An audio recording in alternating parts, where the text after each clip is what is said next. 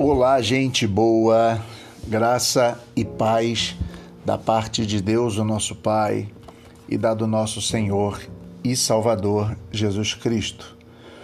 Meu nome é Jairo, sou pastor na cidade do Rio de Janeiro, um pastor batista, um simples homem qualquer que Deus deu a graça de ainda ser chamado pastor por uma comunidade, a quem eu agradeço é, já pastorei essa comunidade há 16 anos e isso me traz muita alegria, também muito peso, também muitas responsabilidades. Mas não é sobre isso que nós estamos falando. Nós estamos falando sobre a cruz nossa de cada dia. E hoje eu queria falar sobre a mensagem da paixão de Deus na paixão do homem Jesus. Só para explicar, quando nós vemos a Semana da Paixão e aquilo que é conhecido como a Paixão de Cristo e o seu sacrifício e todos aqueles acontecimentos relacionados ao sofrimento de Jesus. Quando nós olhamos para isso, nós vemos a paixão de Deus. Só para lembrarmos, de acordo com a teologia clássica e todas as teologias, Jesus é o Deus encarnado, o Deus conosco, aquele que veio para nos trazer a vontade de Deus. Logo, ele é aquele que é Deus entre nós. Se ele é Deus entre nós, nós vemos a paixão de Deus na paixão do Cristo. Tudo o que o Cristo sofreu é o que Deus sofre. Tudo o que o Cristo padeceu é o que Deus padece pela humanidade. Então, olhando para este momento sofredor, para o Cristo sofredor, para o servo sofredor, para a paixão, nós queremos pensar em três perguntas que podemos responder a partir da lógica da paixão de Deus na paixão do homem Jesus. A primeira é: quem é Deus e o que pode ele?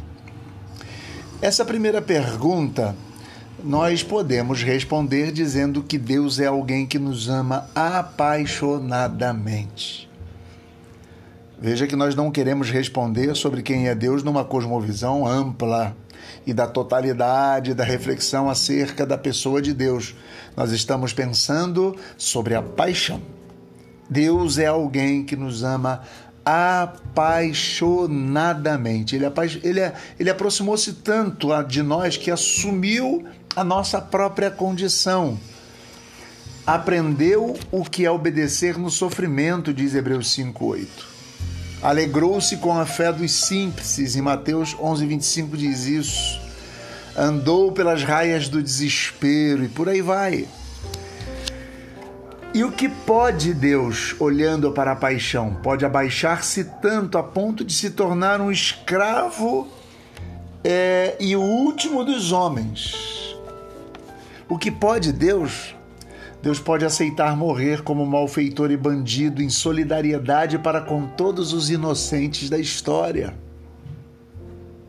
Em Jesus, na paixão, Deus se fez sofredor, sedento de justiça, um Deus de bondade,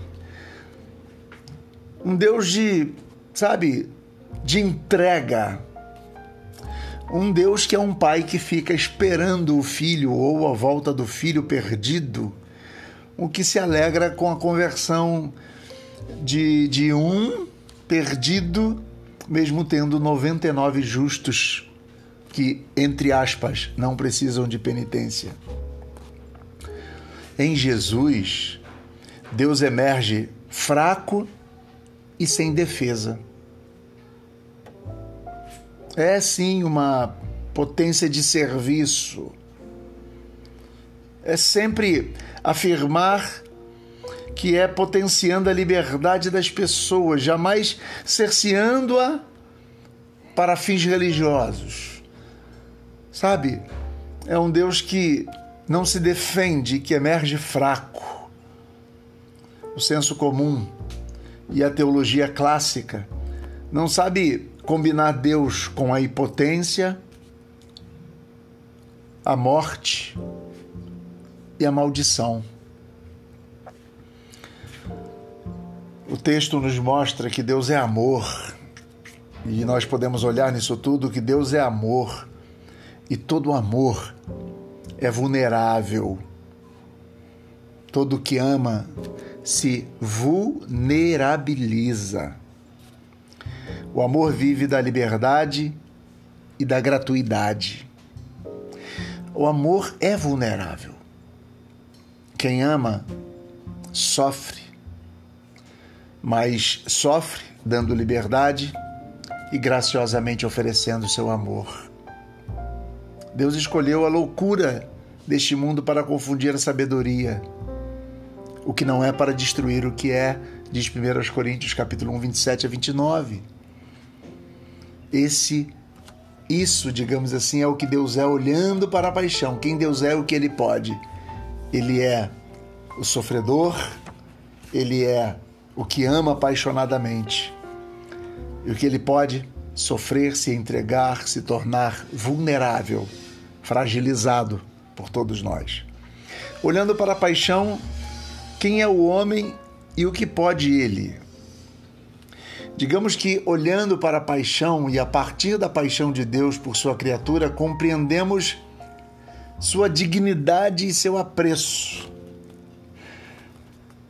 Olhando para a paixão, o ser humano é a imagem e semelhança de Deus, filho de Deus, templo da Santíssima Trindade. O ser humano é lugar é um lugar de Deus no mundo. Né? Por isso a gente sempre ouve a expressão que nós fomos criados à imagem e semelhança de Deus. O ser humano é um projeto infinito que só encontra adequação quando ele está, é, é, é, é, digamos, em plena confirmação ou conformação com o eterno. O que pode o homem? Pode realmente ser um Deus miniatura, levando a criação de perfeição em perfeição. É, Abraão Joshua Heschel diz que o homem é uma lembrança de Deus. O salmista diz que pouco menor o fizeste do que Deus. E muitos vão dizer que existe na cultura uma ideia de deusinhos.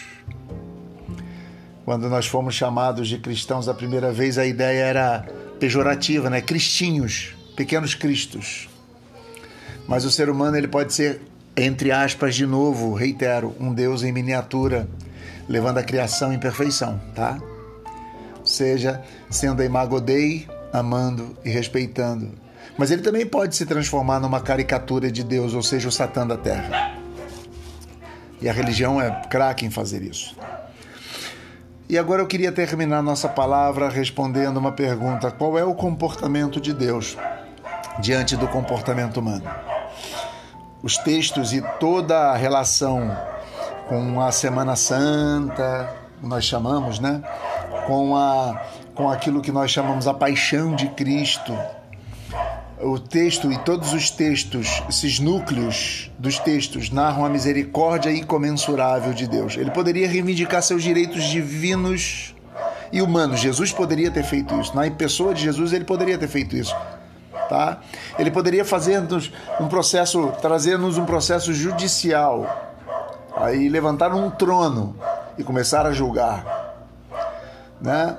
Mas mesmo quando nós éramos inimigos, ele nos perdoou. Romanos 5:10 aponta isso. Quis que o amor triunfasse sobre a justiça e a compaixão sobre o juízo. Isaías mostra o que o ser humano pode é, é, infligir ao Messias violências e ultrajes. Isaías 53 aponta bem claramente isso. Aponta Jesus como servo sofredor, fez-se forte para suportar a ignomínia e mantém a resolução firme de não ceder à fraqueza do sofrimento e do desespero. Ele se segura. Em Isaías 50 aponta essa realidade. Na carta aos Filipenses, capítulo 2, de 6 a 11, diz que ele larga a mão de seus atributos divinos, para se confundir com os servos e ser fiel até a morte e morte de cruz. Logo, termino as minhas palavras apontando que, quando nós olhamos para, para a paixão de Jesus e para os textos que apontam sua, seu sacrifício, sua cruz, nós podemos deixar que são textos que fazem uma convocação formulada também por Paulo em Filipenses capítulo 2, versículo 5. Tende os mesmos sentimentos que Cristo teve. Ali, Jesus teve solidariedade, amor, é, entrega, perdão, resistência na dor e esperança contra toda desesperança. Fique com essa palavra e, se Deus quiser, estaremos de volta amanhã.